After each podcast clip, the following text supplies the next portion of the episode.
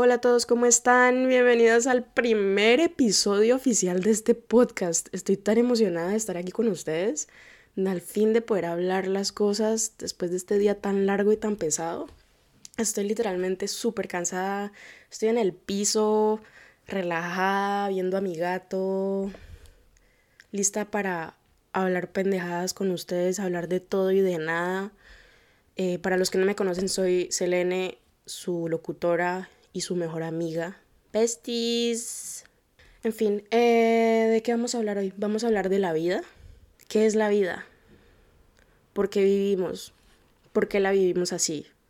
Sé que es un tema que normalmente se te viene a la cabeza después de un gran porro, pero les puedo jurar que estoy completamente sobria, ya sea de drogas o de alcohol, mientras hago este podcast. Así que no, son preguntas que se me vienen a la cabeza todos los días, mientras hago cosas distintas y mientras situaciones varias suceden en mi, en mi vida cotidiana. Entonces, más o menos, yo sé que es una pregunta muy general, vamos a poder tener varias opiniones, varias respuestas ante esta pregunta. Justamente quería partir desde lo más general en este podcast, para luego en los otros episodios ir poniéndome más específica sobre temas de la vida, pero pues digamos que lo más largo aquí, lo más extenso que pasa en la vida es la vida. ok. Y entonces eh, lo que les voy a decir es, creo que son todas mis preguntas existenciales y dudas de por qué la vida funciona de la manera en la que funciona. O sea, en qué momento alguien dictó que todos teníamos que seguir cierto orden en nuestra vida al menos un orden académico, un orden personal, que a cierta edad ya tenías que graduarte y que hasta a cierta edad ya tenías que tener hijos, que a cierta edad ya te tenías que casar, que en la educación tenías que empezar por kinder, después primaria, después secundaria, después que la universidad, que el máster, que el doctorado, y si no sigues esas etapas, o si no tienes un diploma, si no tienes un maldito papel, no vas a tener una vida exitosa. Y si no sigues exactamente ese camino, si de pronto repites un año o si de pronto decides no seguir estudiando o si de pronto estudias una carrera que no necesariamente son los pilares de la riqueza del mundo, que son derecho, eh, no sé, medicina, administración de empresas, ni siquiera sé qué es administración de empresas, o sea, lo siento, perdón. Sé que puedo sonar ignorante, tal vez lo soy o de seguro lo soy en muchos temas, pero justamente quiero esto, quiero quiero mostrar mis dudas porque creo que justamente últimamente nos da miedo mostrar nuestras dudas por miedo a parecer ignorantes, al menos aquí en París. Aquí en París se percibe mucho el sentimiento de que la gente no le gusta aceptar que no sabe cosas sobre ciertos temas. ¿Cuál es el problema en aceptar que no sabes algo? Hasta mucho mejor si la persona con la que estás hablando sí conoce algo sobre ese tema. Qué bueno que esa otra persona te pueda aportar riqueza eh, informativa, que te pueda aportar nuevos conocimientos sobre ese tema que no conoces. Qué interesante, o sea, para eso sirve hablar con alguien más, no sé, para intercambiar conocimientos, yo qué sé. Esa otra persona, como es diferente a ti, debe conocer otras cosas y sobre temas distintos. ¿Y por qué no aprovechar? Suena mal, pero ¿por qué no aprovechar ese momento de intercambio con esa persona para poder conocer más de ese tema que no conoces bien? No sé, esa es mi duda. Entonces, ¿cuál es el miedo? ¿Por qué no aceptar que no sabes algo sobre un tema en vez de quedar como un completo ridículo eh, al, al hablar de un tema que no conoces frente a alguien que sí conoce ese tema? Y decir puras babosadas. O sea, ¿por qué no más bien aceptar, bajar la cabeza, agachar la cabeza y decir, lo siento, no conozco de ese tema, podrías explicarme un poco del tema? En vez de decir, sí, sí conozco y voy a hablar puras barrabasadas sobre el tema y quedar como un completo ridículo. En fin. Bueno, el tema, el tema de este podcast en realidad no era ese. El tema de este podcast era la vida. Volvamos a ese tema. ¿Por qué la vida? Porque no sé, me puse a buscar en Google qué significa la vida. Hay dos definiciones. La primera es la propiedad o cualidad esencial de los animales y las plantas por la cual evolucionan, se adaptan al medio, se desarrollan y se reproducen. Ok, entonces dice animales y plantas. No sé si nosotros los seres humanos como de ser llamados animales porque tenemos el ego por las nubes y al parecer somos mejores que todo lo demás o queremos controlar a todo lo demás, pero voy a decir que sí, porque nosotros también evolucionamos, nos adaptamos al medio, nos desarrollamos y nos reproducimos bastante, nos reproducimos bastante, tal vez más de lo que a mí me gustaría, pero sí nos reproducimos bastante. Y la segunda es eh, que es una existencia de los seres que tienen esa propiedad. No entendí para nada la segunda, lo siento, en serio, perdón. No soy la persona más brillante del mundo, lo acepto. Por eso creo que es importante escuchar un punto, el punto de vista de alguien que no necesariamente sabe mucho de las cosas, porque lo único que puedo hacer es aprender y lo único que pueden hacer es aportarme más cosas. Entonces, no sé, o sea, qué mejor momento para reflexionar sobre nuestra existencia que durante esta pandemia, porque es tan importante, creo que lo que se vio bastante en la pandemia es que al fin y al cabo, al final del día, todos somos seres humanos de carne y hueso, que en algún momento vamos a morir, que somos frágiles, que somos vulnerables a contagiarnos de esta enfermedad y de morir. Al final del día no importa quién eres, si, si eres alguien súper adinerado, o alguien que no lo eres, eres un ser humano de carne y hueso que es vulnerable a, a virus. No sé, perdón, a virus. Entonces, eh, creo que eso despierta la gente cierta, a mí, al menos a mí me, me despertó cierta humildad de recordar que al fin y al cabo soy un ser humano viviente de carne y hueso que puede morir por un virus y que funciona porque respira con pulmones y porque piensa porque tiene un cerebro y porque se puede reproducir porque tiene una vagina y un ovario y... No puedo creer que haya dicho vagina en un podcast. Vagina, vagina, vagina, vagina. ¿Será que me van a censurar si digo vagina? Espero que no. En fin, entonces me, me puse muy self-conscious de que soy un ser humano frágil. Y entonces eso me dio humildad, porque creo que lo que nos falta mucho a, muchos de nosotros es humildad, porque siento que el ser humano lo único que quiere es controlar todo, invadir todo, ser el jefe de todo, controlar todo lo que él considere menos inteligente o menos en general que él, como un inferior, pues, que es todo lo que ha pasado, todos los patrones que han pasado durante las diferentes épocas de nuestra historia, ya sea durante las guerras, ya sea durante la colonización.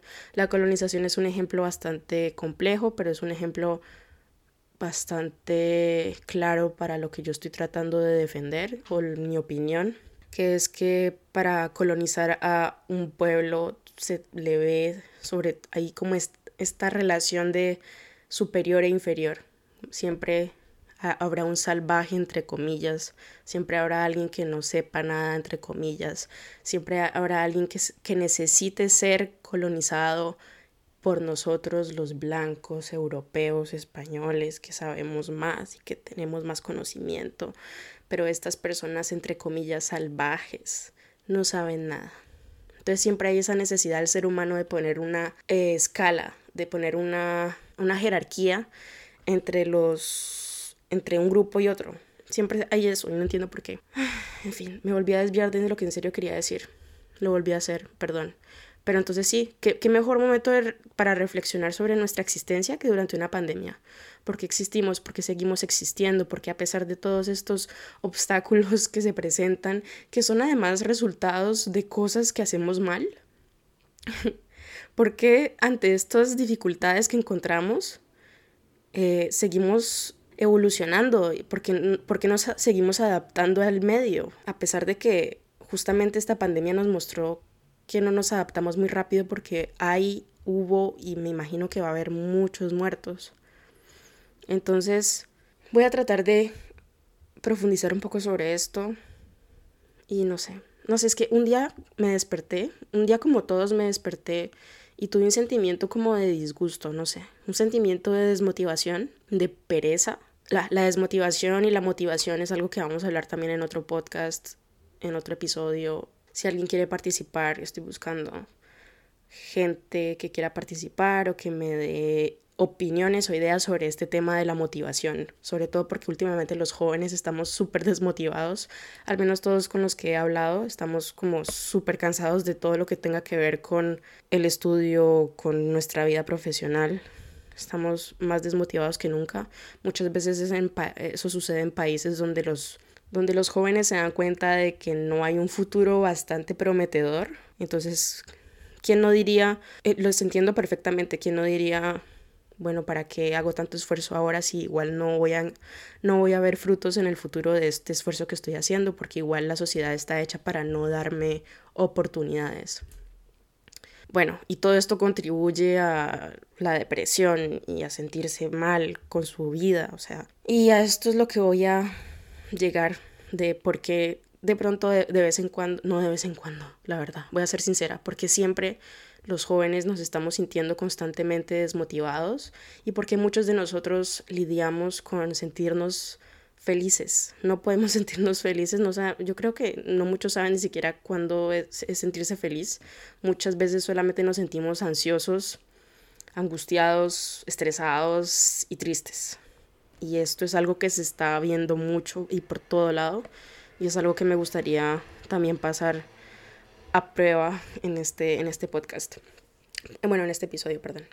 Y entonces, eh, sí, me desperté un día, un día X, como todos, y me dije a mí misma como, ay no, otra vez me tengo que parar.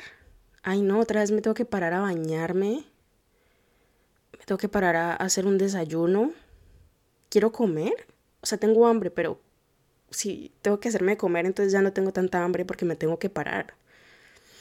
Y me dije, primero que todo, no acepto esos sentimientos, no los acepto completamente porque me hacen sentir culpables, porque me digo, ay, qué perezosa, que haz algo por tu vida, sé productiva. Y esa palabra, sé productiva, que aparece siempre en mi mente, es tan desesperante y me da tanta rabia y me gustaría también conversarla después, pero de eso no va a ser lo de hoy. Entonces me dije, después de que pensé todas esas cosas, dije, después de decir otra vez lo mismo de ayer, me dije, ¿cómo podría innovar mi ritual de higiene diario? O sea, ¿cómo puedo a partir de hoy volver mi ducha diaria una experiencia inolvidable? No sé. ¿Será que tengo que ponerle luces a mi ducha? ¿Será que tengo que poner una buena música de fondo? ¿Será que tengo que comprarme un micrófono a prueba de agua? No sé si eso exista, espero que exista. Y volver mi experiencia de baño una experiencia inolvidable, porque estoy cansada de bañarme todos los días igual. No sé, a lo mejor la próxima vez entro parada de manos a la ducha. Eso sería muy efectivo, porque ya saben como que alcanzaría las partecitas más sucias de nuestro ser más rápido. Cuando digo eso hablo de, la cola, ¿no? De, las nalgas. no sé por si no hayan entendido. Porque sí, sí. Necesitaba explicarlo en serio. Necesitaba explicar eso porque si no, no podía dormir. Entonces, estas preguntas que empezaron siendo sobre situaciones pequeñas de la vida cotidiana, como tomar una ducha o como vestirme, ponerme un jean, aunque por cierto qué pereza ponerse un pantalón. Bueno, y hacerse de comer, empezaron a volverse sobre temas más generales de la vida humana, un poquito más grandes. De, la, la escala empezó a subir, a aumentar.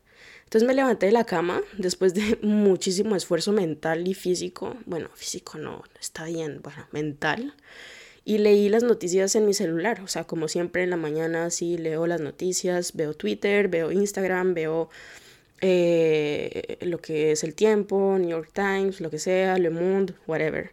Y leí las noticias y las noticias solamente me decían cosas súper negativas, como siempre.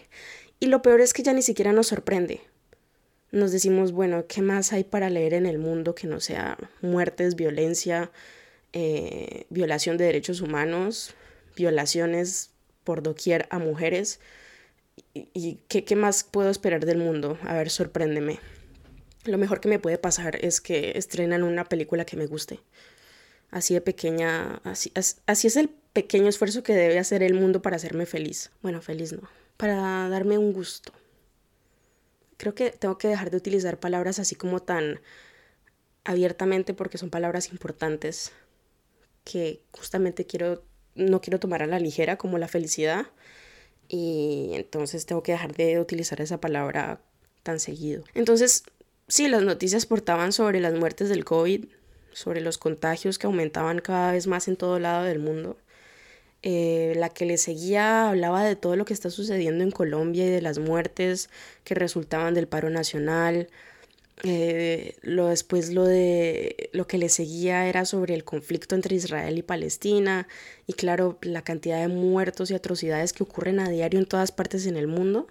Y si no, o sea, si no se dieron cuenta, todas las noticias resultan en muertes, todas tienen que ver con violencia o muertes o como, le como les dije, violación de derechos humanos o abusos de poder, en todo caso, cosas negativas. Entonces en mi mente hubo varias preguntas como que me dije, ¿por qué el mundo es así? ¿Por qué, es tan desigual, primero que todo? ¿Por qué yo puedo dormir y levantarme tranquilamente y mi único problema y dilema de la mañana es cómo no aburrirme mientras me lavo el culo? O sea, ¿por qué ese, porque yo sí puedo tener ese tipo de problemas diarios, mientras que, mientras que muchos jóvenes de mi edad que tienen piel y hueso como yo y que existen en el mismo planeta como yo y que son iguales a mí, no tienen esas mismas comodidades que yo tengo, no pueden dormir en la cama, en una cama, en, bajo un techo, preguntarse cómo volver mi ducha más entretenida. ¿O será que hoy me preparo huevos o me preparo cereal? Algunos ni siquiera pueden hacerse las preguntas y algunos ni siquiera pueden estar escuchando este podcast ni, no sé, ni, ni siquiera pueden estar hablando como yo lo estoy haciendo por un micrófono a las a medianoche al lado de mi gato en mi casa, porque muchos de ellos ya no existen, simplemente están muertos. Entonces, eso me parece muy desigual, que yo sí tenga estas oportunidades de, de existir, pero otras personas de mi edad no. Entonces después tuve una sensación súper extraña después de que leí todas esas noticias, me sentí súper extraña y todavía la verdad no la puedo explicar. Hay muchas cosas que siento que no puedo explicar, tal vez siempre he sido muy mala con las palabras, como explicando bien mis cosas. A veces doy muchas vueltas, otras veces no digo lo que quería decir, sino que como que rodeo el tema y nunca voy al grano. Y mientras que hay muchas personas con las cuales converso que me resumen todo lo que quería decir en dos palabras. No sé si les ha pasado, pero bueno. Entonces me di cuenta esa sensación voy a tratar de explicarla un poco. Caí en cuenta de que en serio la vida es lo único que un ser humano tiene. O sea, no es como si estuviéramos jugando en un videojuego a lo Super Mario Bros. y muriera y cogiera una vida y tuviera otra oportunidad. Me di cuenta que en serio esto que tenemos ahora, este ahora y el pasado, es lo único que un ser humano tiene. Y si ese ser humano ya no está vivo, ya no existe. Puede que sí sea recordado y muchas personas pueden que digan, digan, no, yo recuerdo a mi padre por esta canción o yo recuerdo a mi padre por o a mi madre la recuerdo cada vez que veo esta película, etc. Puede que en sí estén en nuestras memorias, pero esas personas ya no existen, es decir, esas personas ya no pueden seguir sintiendo cosas, experimentando cosas en la vida, teniendo historias que contar, memorias, esas personas ya no se tienen a ellas mismas porque ya fallecieron.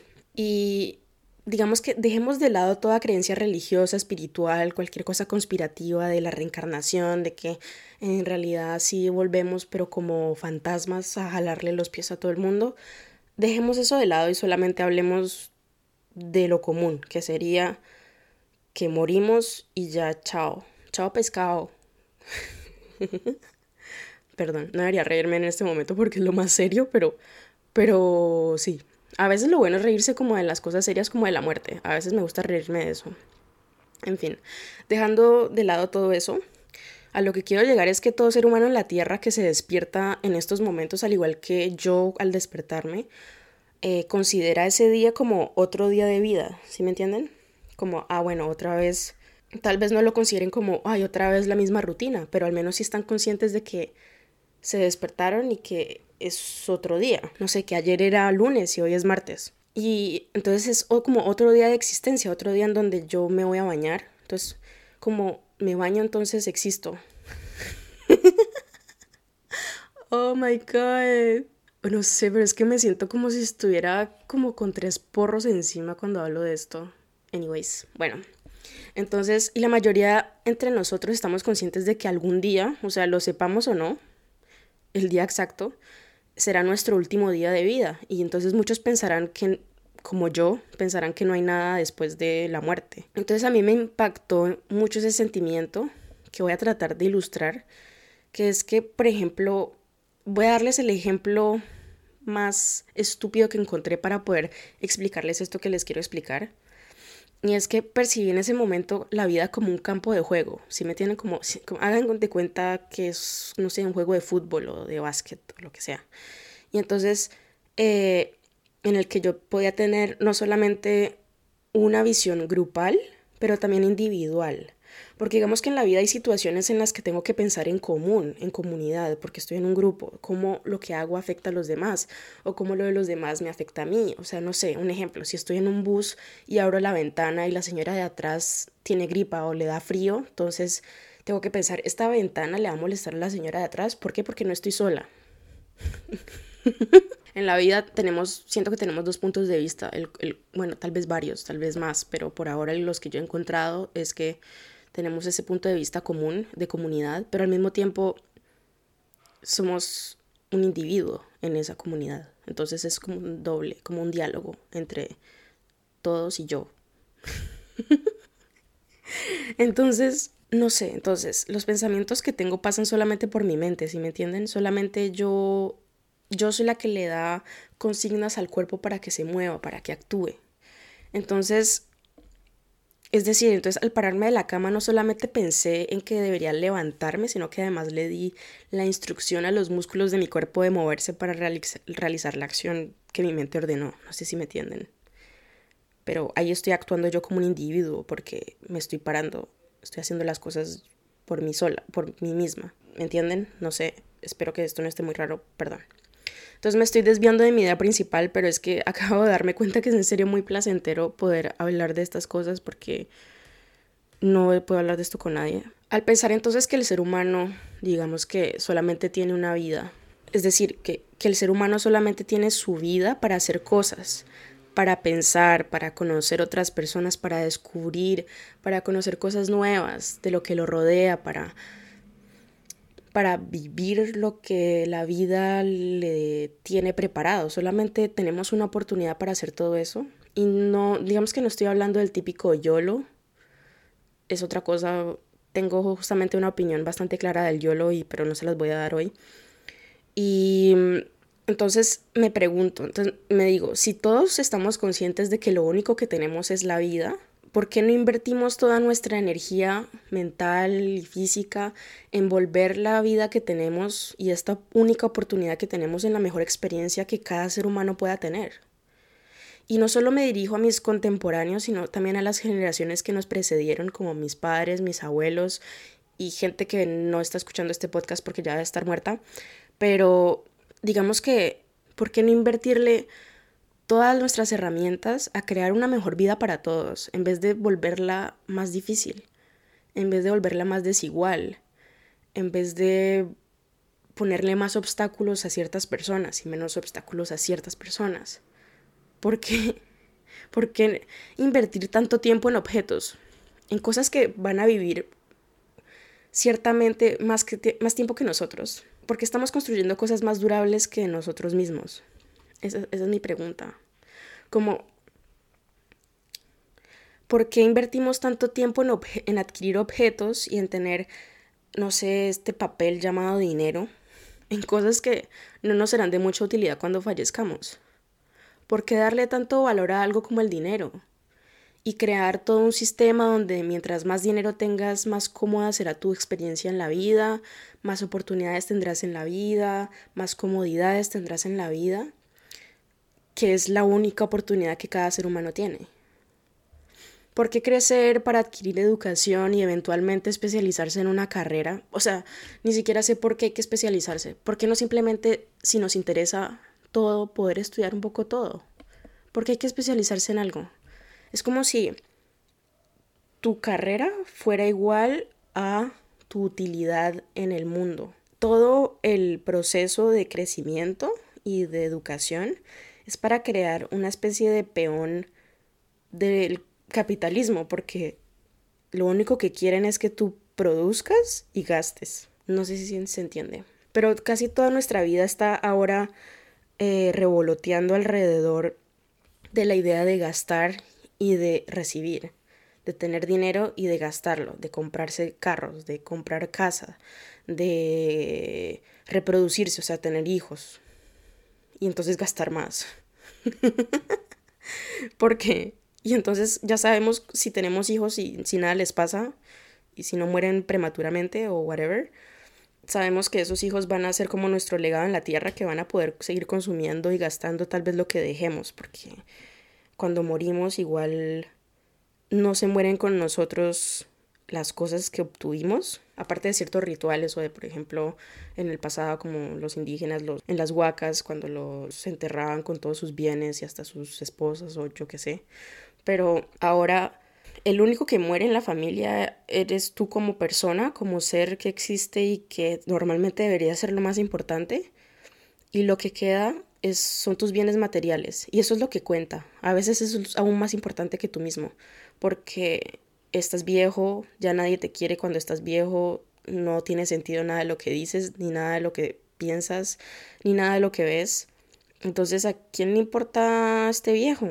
A mí lo que me importa, lo que muchos se dicen o se dirán, no los culpo, no los juzgo, pero estoy tratando de estudiar las personas que piensan así, es lo único que le podré sacar o lo único que quedará de esta persona es su dinero, sus bienes, sus cosas materiales. Entonces eso me preocupa bastante porque es como si le estuviéramos dando más importancia a, los, a las cosas materiales que al ser humano, que a una persona igual que nosotros. Es como si tratáramos mal a alguien, pero es como un boomerang, como que tratando Así a otro ser humano al mismo tiempo se demuestra cómo te ves a ti mismo o qué, qué importancia te das a ti mismo porque tú también eres un ser humano. O sea, digamos que al tratar mal un, una persona, es también como si te estuvieras tratando mal a ti porque por, si tratas así a una persona por existir o si no valorizas tanto la vida de otra persona, Tal vez es porque no valorices tanto la tuya. Esa es una pregunta, otra pregunta, en serio. Creo que este, estos episodios se van a volver puras preguntas sin resolver, pero no sé, me gustaría que se las preguntaran también y me dijeran qué opinan. Ya saben cómo contactarme. En fin, entonces, ¿por qué la vida se volvió este ciclo de adquirir educación, especializarse en una carrera, lo que sea, y luego poder ganar dinero y en algún momento fallecer? ya se volvió la vida. Y normalmente ya le atribuimos cierta edad para casarnos, cierta edad para reproducirnos. Entonces a esta edad, si no tienes hijos, es que ya no quieres hijos. Y una mujer que no tiene hijos es una mujer que no tiene ese sentimiento de madre, que no, que falló al ser mujer. Eso es un ejemplo. Otra cosa que también me, me molesta bastante la vida por ponerlo diplomático. Bueno, y después dice, después lo que pienso es, ¿por qué creemos, por qué, por qué crecemos pensando en el futuro? Esa es mi pregunta, ¿por qué crecemos pensando en el futuro? Eh, en lo que se quiere hacer después, en lo que te quieres convertir cuando seas grande. Si aún no tienes asegurado de que llegarás a ser grande, o sea, no estoy diciendo como si vive en el presente, aprovecha el presente, YOLO, oh my god.